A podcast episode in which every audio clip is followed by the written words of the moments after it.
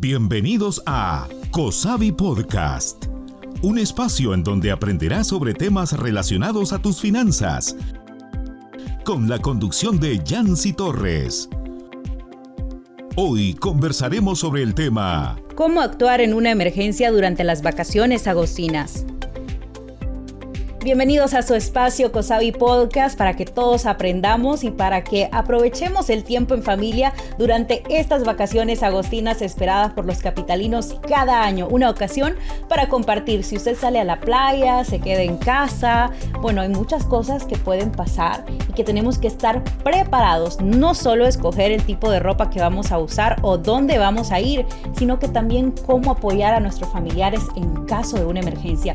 Para el tema de hoy tenemos a un invitado especial. Él es especialista en esta área, el doctor René Batarse, médico general de Paravida Healthcare, que nos va a apoyar con muchos consejos prácticos para saber cómo atender una emergencia, ya sea de paseo o en casa, durante estas vacaciones agostinas. Bienvenido, doctor.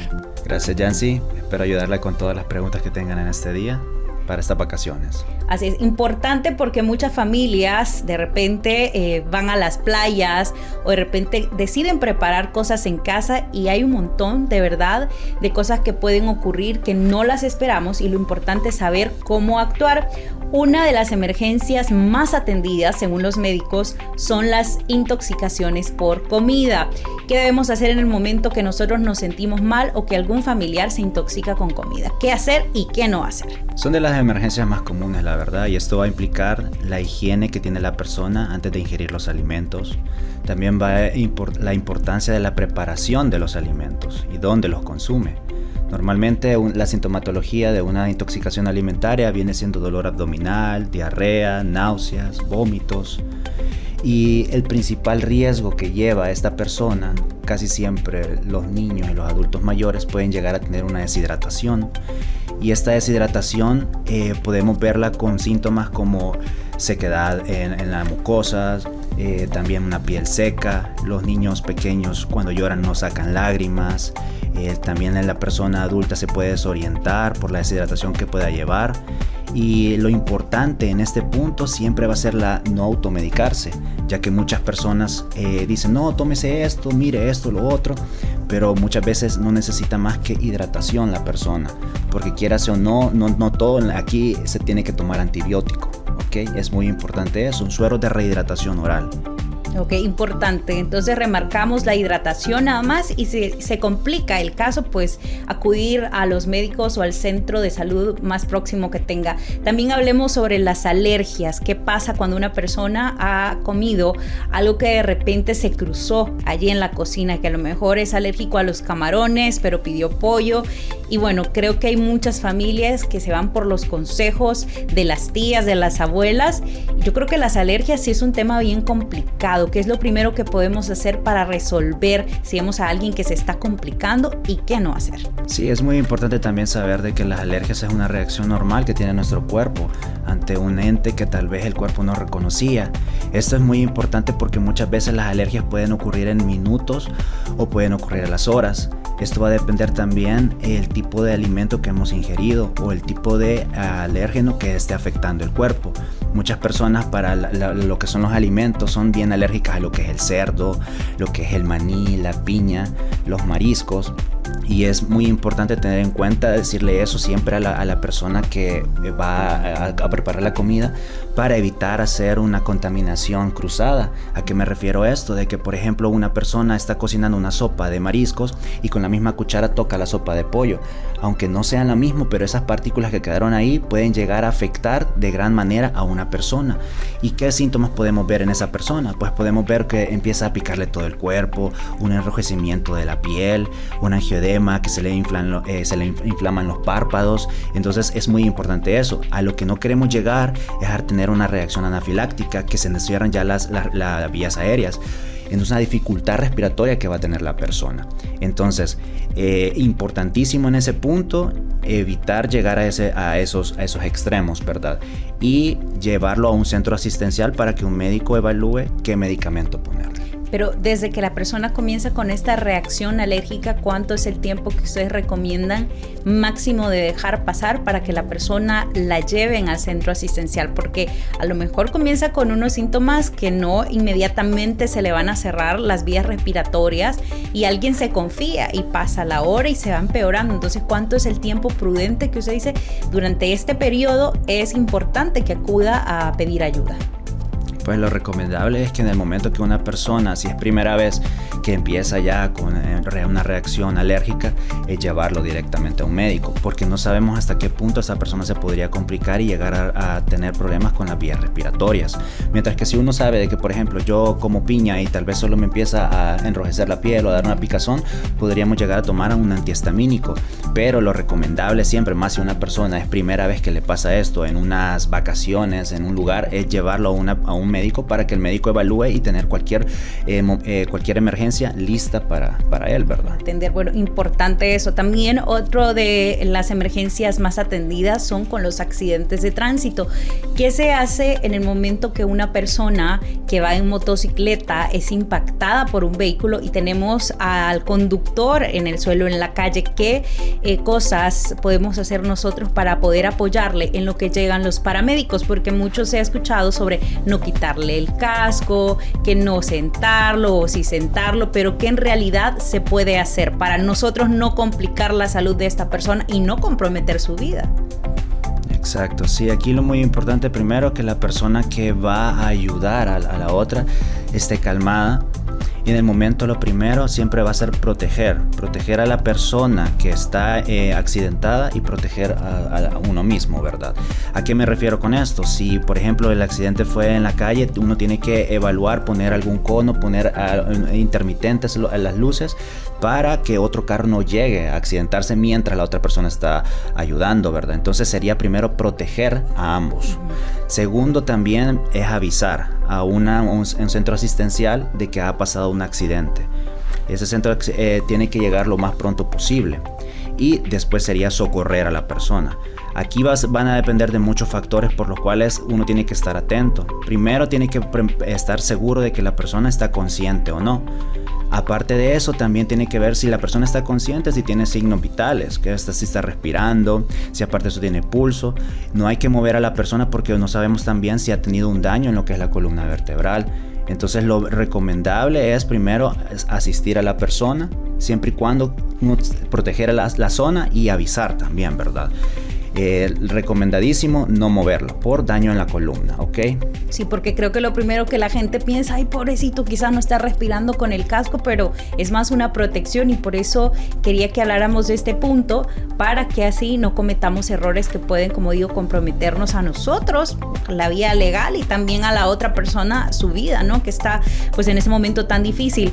Y también otra de las cosas que suceden, y esto va más con nuestros adultos mayores que queremos que disfruten también y sean de esas vacaciones, pero por andar preparados con la sombrilla, con la hielera, irnos a la playa o ir a la feria, de repente se nos pueden olvidar los medicamentos o también el ajetreo y pasan las descompensaciones. ¿Cómo se ayuda en este caso? Bueno, es muy importante que a un adulto mayor siempre se le esté apoyando con el, apego a los medicamentos.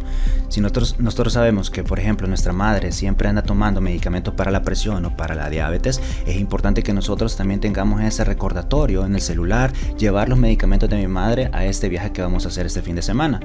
Porque así evitamos también de que esa persona se vaya a descompensar en el viaje.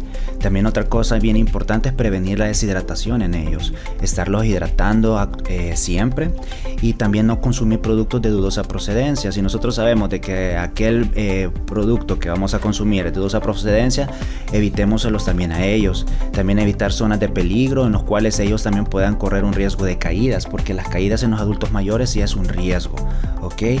También es importante no exponerlos a los cambios de clima súbitos. O de repente también hay gente muy extrema y se van a las ferias y los suben a estos juegos en donde peligra la salud del corazón, se les puede subir no la presión o también personas que sienten pánico a las alturas.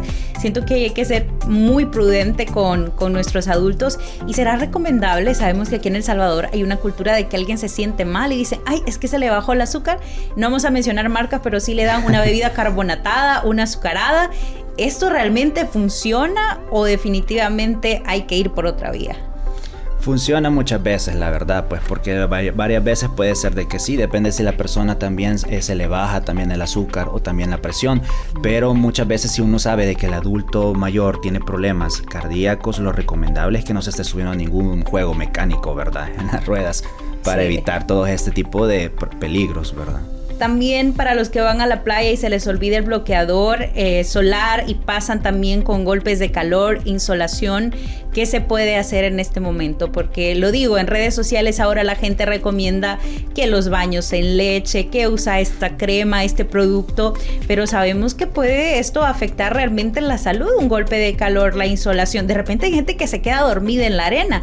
¿Cómo podemos actuar eh, de primer momento para poderle apoyar antes de asistir con los médicos? Es muy importante que para todo ese tipo de cosas, que son golpes de calor, quemaduras por el sol, lo importante también sería la buena hidratación siempre, pues porque como lo que ha pasado ahí, también hay una deshidratación en el cuerpo. Estar consumiendo al mínimo 2 litros al día de agua, aparte de eso ocupar también ropa ligera y que pueda cubrir todo el cuerpo y no estarse también asoleando en eh, horas pico, llamémoslo de 12 a 5 eh, de la tarde porque eso también estaría afectando, daría una, un problema más a la persona. También es importante que si pudiera ocupar eh, sombrero, gafas también para el sol, para evitar también lo que es la exposición, ¿verdad? Bueno, también creo que esto me lo van a agradecer muchos y es que algo muy común, pero que nos puede de repente afectar las vacaciones, hacer pasar un mal momento, son estas infecciones en las vías urinarias o que llamamos mal de orín. Y es tan incómodo eh, vivir o pasar con esto en un momento en el que estamos disfrutando con la familia y quizás por el calor, deshidratación, la ropa, pero ¿cómo podemos solventar? Olvidemos ya la pasta en el ombligo. Eh, de repente la gente que dice, tomate un agua con sal, que realmente se recomienda para poder aliviar este malestar y que no vaya a tener una repercusión en nuestros riñones después, ¿verdad? A largo plazo. Lo importantísimo también acá, y lo vuelvo a repetir, es no automedicarse. Porque si cuando uno siente que tiene mal de orín, todos piensan de que tengo una infección y necesito antibiótico. Y no es así. Muchas veces es por una mala hidratación también, por lo tanto una buena hidratación con sueros de rehidratación oral. Es importantísimo eso, que sean sueros de rehidratación oral, porque hay otras bebidas para los deportistas que esas mucha gente piensa de que eso, ah, con eso me voy a sentir mejor, pero no, tiene que ser suero de rehidratación oral que lo tiene que buscar en una farmacia porque tiene los electrolitos suficientes que su cuerpo necesita. Aparte de eso, para poder eh, como decir si esto es una infección o no, se tiene que hacer un examen general de orina. Se puede eh, diagnosticar por clínica, pero eso lo tiene que hacer un médico, no una persona que no. Sí, no hay que creerse de esos consejos a veces que vienen de tradición en nuestra familia, sino que hay que apostarle a la salud. Al final también pasa algo con los niños, están jugando, se tiran arena, le caen los ojos qué podemos hacer, qué le podemos poner en esos ojitos para poderlos ayudar y no causarles un daño permanente, que los ojos es una cosa muy delicada y esto de que les caiga algo es tan común porque ellos están jugando y no miden las consecuencias muchas veces. Sí, esto es bien común, la verdad, porque acuérdense que cuando llegan al, mar, los niños empiezan a jugar con la arena, que hacer castillo de arena, otros que empiezan a jugar fútbol y casi siempre pueden llegar eh, partículas o la misma arena caer, caer en los ojos. E importantísimo acá de que cuando le cae al niño en el ojo, lo importante es evitar que se esté frotando los ojos con las manos. ¿Por qué? Porque eso va a hacer que el ojo se empiece a poner un poquito más rojo, que le vaya a empezar a arder. Entonces, como padre de familia, uno tiene que agarrar al niño y lavarle completamente el ojo con agua potable. Lo mejor que se pueda para así evitar que este se le vaya a complicar. Después de eso es normal que el niño vaya a tener el ojo rojo, es normal que el niño vaya a sentir, mire papi me arde, me duele. Si sigue con, la molestia después de un par de una hora, podríamos evaluar si llevarlo o no al oftalmólogo para que él vea si necesita algo más. Pero lo importantísimo al inicio es no frotar y aparte de eso también evitar eh, lavar, con, eh, lavar los ojos con agua potable. Eh, bueno, eso es importante. Y también hay una parte para los que se quedan en casa.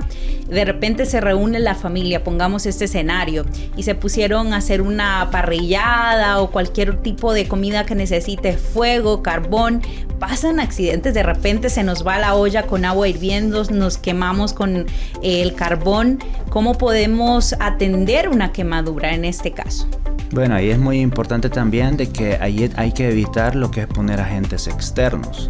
¿A qué me refiero a esto? Mucha gente aquí también le pone pasta de dientes, café, tomate. Ponerle agua en el momento. Eh, todo eso es, es, es, es evitar los agentes externos se tiene que también evaluar qué tipo de quemadura es, pues, o sea, si es una quemadura de primer grado, segundo, tercer grado.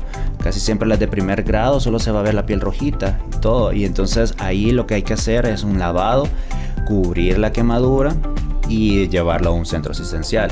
Ya quemaduras de segundo grado uno puede ya ver lo que son unas ampollitas importantísimo, no hay que reventar esas ampollitas, porque eso muchas veces puede ser un agente para que una, eh, una bacteria entre al organismo y haga una infección en el cuerpo. Entonces es importantísimo que se, se cubra completamente y evitar romperla. Okay. René, consejo o consejos finales para nuestros amigos que están ya preparados para las vacaciones de agosto, en este caso para poder cuidar la salud en caso de emergencia. Bueno, lo importantísimo siempre va a ser no automedicarse, ¿ok? La automedicación es lo peor que podemos hacer. Segundo, siempre atender a, cuidar a nuestros niños y adultos mayores, que son una población en riesgo. Tercero, sería más que todo eh, siempre una buena higiene, un lavado de manos antes y después del baño, antes de comer, después de comer y también saber a dónde vamos a comer. Excelente. Gracias, René. Muy amable, estamos a la orden. Bueno, aquí están todos los consejos y recuerde, usted quiere compartir este video, pues entre a nuestro canal de YouTube como Cosabi Ahorro y Crédito. También nos puede encontrar en Spotify como Cosabi Podcast, en este espacio creado para usted. Gracias a Cosabi Ahorro y Crédito para hacer brillar el león que hay dentro de ti. Hasta la próxima. Gracias por acompañarnos en Cosavi Podcast. Le invitamos a escucharnos cada martes con un nuevo programa por Facebook Live o a través de la plataforma de Spotify. Escúchalo además en nuestro canal de YouTube o en nuestro sitio web www.cosavi.com.sb.